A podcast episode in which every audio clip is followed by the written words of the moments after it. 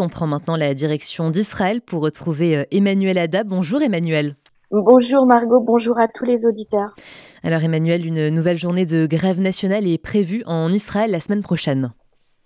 Alors c'est lundi prochain qui sera la journée nationale de protestation avec de nouveau une grande manifestation euh, prévue devant la Knesset, des défilés dans plusieurs villes du pays et puis la fermeture de certaines entreprises pour la journée. Les manifestations vont coïncider avec le vote d'une commission de la Knesset sur le projet de loi permettant aux membres de la Knesset d'annuler les décisions de la Cour suprême. C'est l'un des éléments du projet de loi de cette réforme, cette fameuse réforme judiciaire, le plus controversé. Quant à ceux pardon, excusez-moi, quant à ceux qui soutiennent la réforme et qui veulent encourager la proposition du président Herzog dans son appel au dialogue et au compromis, ils appellent aussi à une grande manifestation pour se faire entendre et ce sera samedi soir à Jérusalem. Ce mouvement de protestation qui dure maintenant depuis plusieurs semaines a provoqué un vent de panique chez les investisseurs en Israël. Au cours des trois dernières semaines, environ 4 milliards de dollars ont été transférés d'Israël vers des banques étrangères, principalement aux États-Unis et en Europe, selon des sources bancaires. Les banques et la Banque d'Israël elle-même affirment officieusement que les retraits de fonds se poursuivent et ont même augmenté ces derniers jours. La bourse d'Israël, quant à elle, a été aussi bousculée par l'ambiance qui règne dans le pays. C'est rare que la bourse d'Israël soit impactée par des événements intérieurs, sauf en cas de guerre. Pourtant, elle a fermé à la baisse ces derniers jours. Le discours du président Herzog, qui a appelé au calme et au dialogue, a eu quand même des répercussions apaisantes sur les indicateurs boursiers. Les observateurs économiques sont quand même inquiets.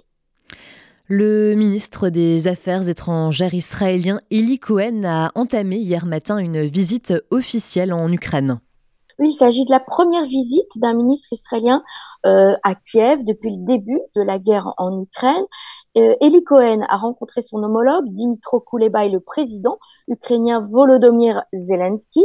Il a, il a affirmé qu'Israël fournirait à l'Ukraine jusqu'à 200 millions de dollars de garanties pour des emprunts en rapport aux infrastructures civiles et les infrastructures de santé, mais pas de livraison d'armes. Depuis le début de l'offensive russe en Ukraine, Israël a cherché à rester neutre dans ce conflit, malgré les demandes répétées du président Zelensky, à cause de la présence de l'armée russe déployée en Syrie et des liens privilégiés d'Israël avec Moscou. Et puis, Israël, ne l'oublions pas, compte plus d'un million de citoyens originaires de l'ex-Union soviétique. Il fallait également ménager ces citoyens.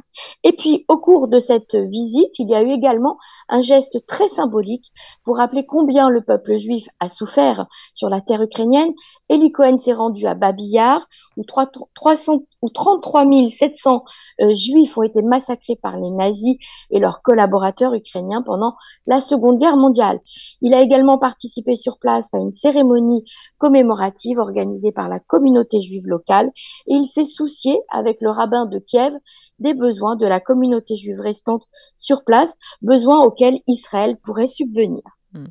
Et autre euh, sujet, Emmanuel, le ministre de la Sécurité nationale, Itamar Benvir, qui fait euh, pression sur la police et le gouvernement pour plus de sévérité envers les Palestiniens.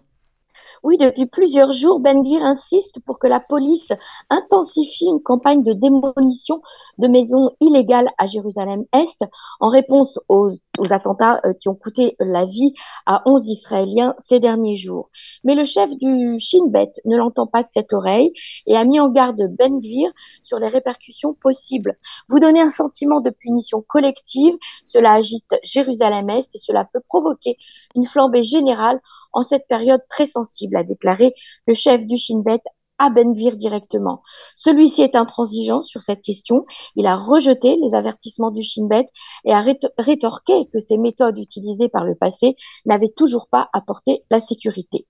Benvir aurait voulu démolir davantage de bâtiments illégaux, mais il a été retenu à la dernière minute par le Premier ministre Benjamin Netanyahu, car le mois du Ramadan qui doit commencer aux alentours du 23 mars est en général marqué par une recrudescence de la violence en particulier autour du mont du Temple à Jérusalem.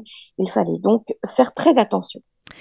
Et enfin, Emmanuel, à quelques jours de la fête de Purim, sous les décombres du tremblement de terre en, Turquie, un rouleau de la Megillah d'Esther a été sauvé. Oui, c'est une scène très émouvante qui a eu lieu alors que des secouristes israéliens cherchaient des survivants dans les décombres de la ville turque d'Antakya après le tremblement de terre. Un vieil homme s'est approché d'eux en tenant deux rouleaux du livre d'Esther, vieux depuis plusieurs siècles, qui étaient conservés dans la synagogue de la ville avant le séisme. L'homme s'est approché euh, du militaire Chaim Omadgin, commandant de la force de, de recherche et de sauvetage de Zaka, en leur offrant le parchemin et il a dit Le dernier chef de notre communauté est décédé tragiquement. Je ne voudrais pas que les parchemins tombent entre de mauvaises mains. S'il vous plaît, gardez-les, ramenez-les en Israël et assurez-vous que l'on se souvienne de notre communauté. Message très émouvant. Merci beaucoup Emmanuel Ada pour, euh, pour toutes ces précisions. Très bon week-end à vous et à la semaine prochaine. Shabbat Shalom.